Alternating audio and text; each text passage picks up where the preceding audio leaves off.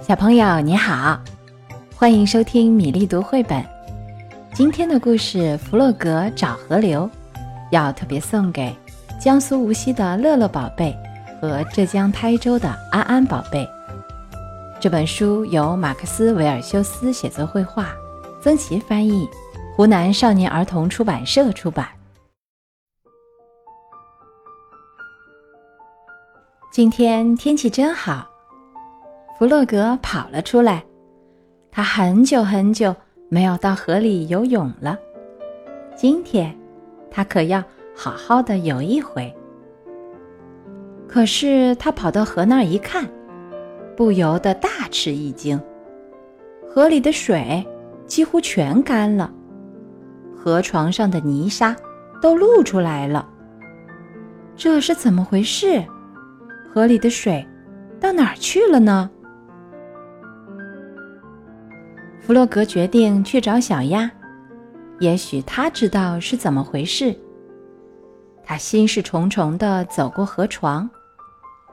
小鸭家也没有水，房子前面的花全都枯萎了，无精打采地趴在地上。他们肯定好久没有喝过水了。弗洛格难过的想。在房子后面，弗洛格找到了小鸭。小鸭正伤心地坐在泥里，它也不明白这是怎么回事。来，我们去小猪那儿吧，弗洛格说：“得弄清楚这究竟是怎么回事。”好，小鸭说。他们来到小猪家，小猪看起来忧心忡忡的。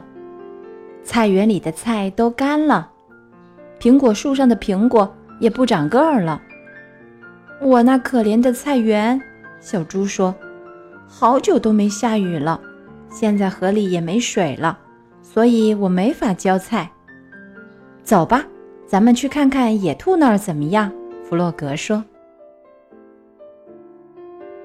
野兔那儿的草也是又干又枯。”弗洛格，这是怎么回事呀？我在书里研究了好久，也没弄明白。野兔问：“我也不知道。”弗洛格摇摇头：“我们去问老鼠吧。老鼠去过很多地方，也许他知道。”大家都担心极了，他们一起去找老鼠。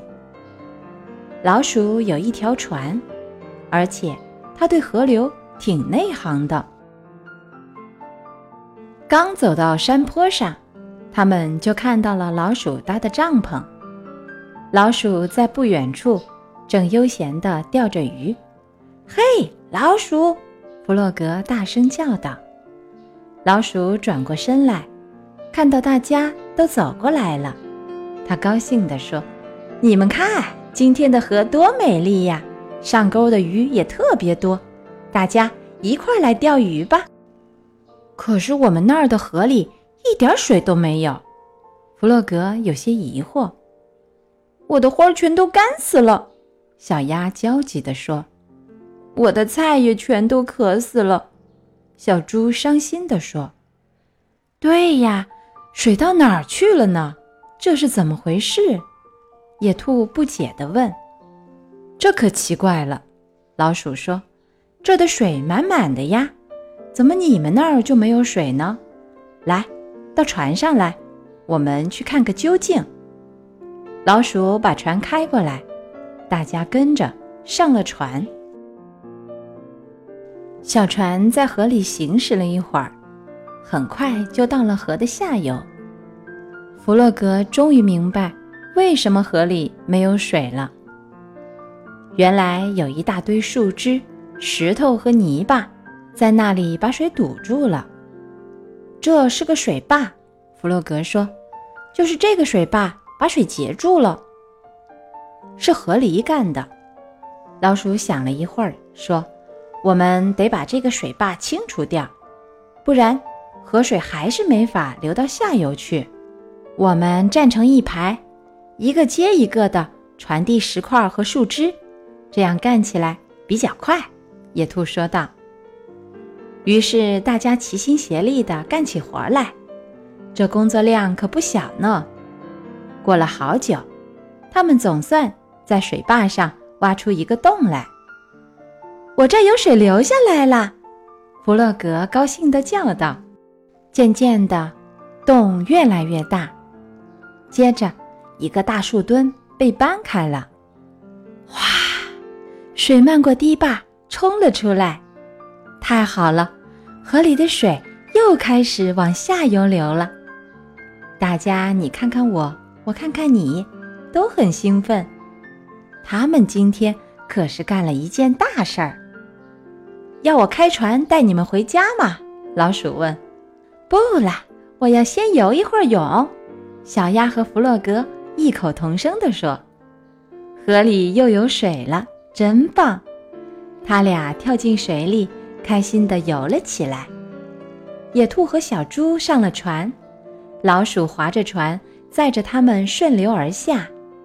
弗洛格和小鸭游完泳后也爬上了船，他们决定去小猪家。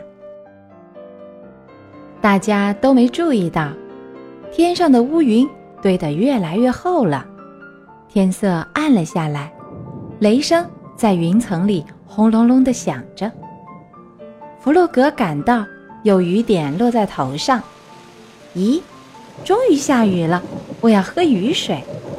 弗洛格高兴地跳起来。我有个好主意，小猪对大家说：“我今早烤了个蛋糕。”我们可以一边喝茶吃蛋糕，一边赏雨。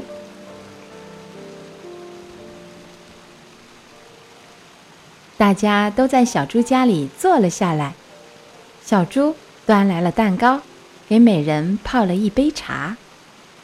窗外的大雨还在哗啦哗啦的下着。这下好了，所有的花草、蔬菜和树木都喝足了水。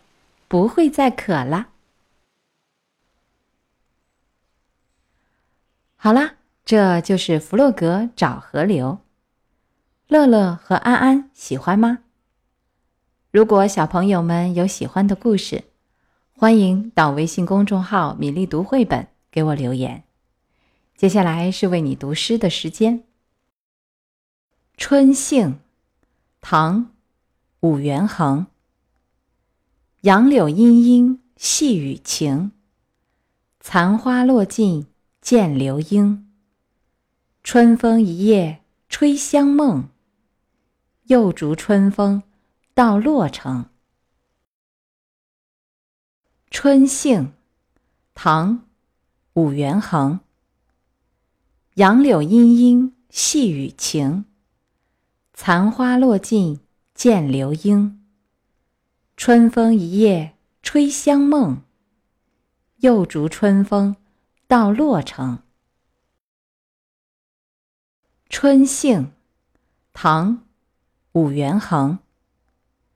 杨柳阴阴细雨晴，残花落尽见流莺。春风一夜吹香梦，又逐春风到洛城。《春兴》唐·武元衡。杨柳阴阴细雨晴，残花落尽见流莺。春风一夜吹香梦，又逐春风到洛城。《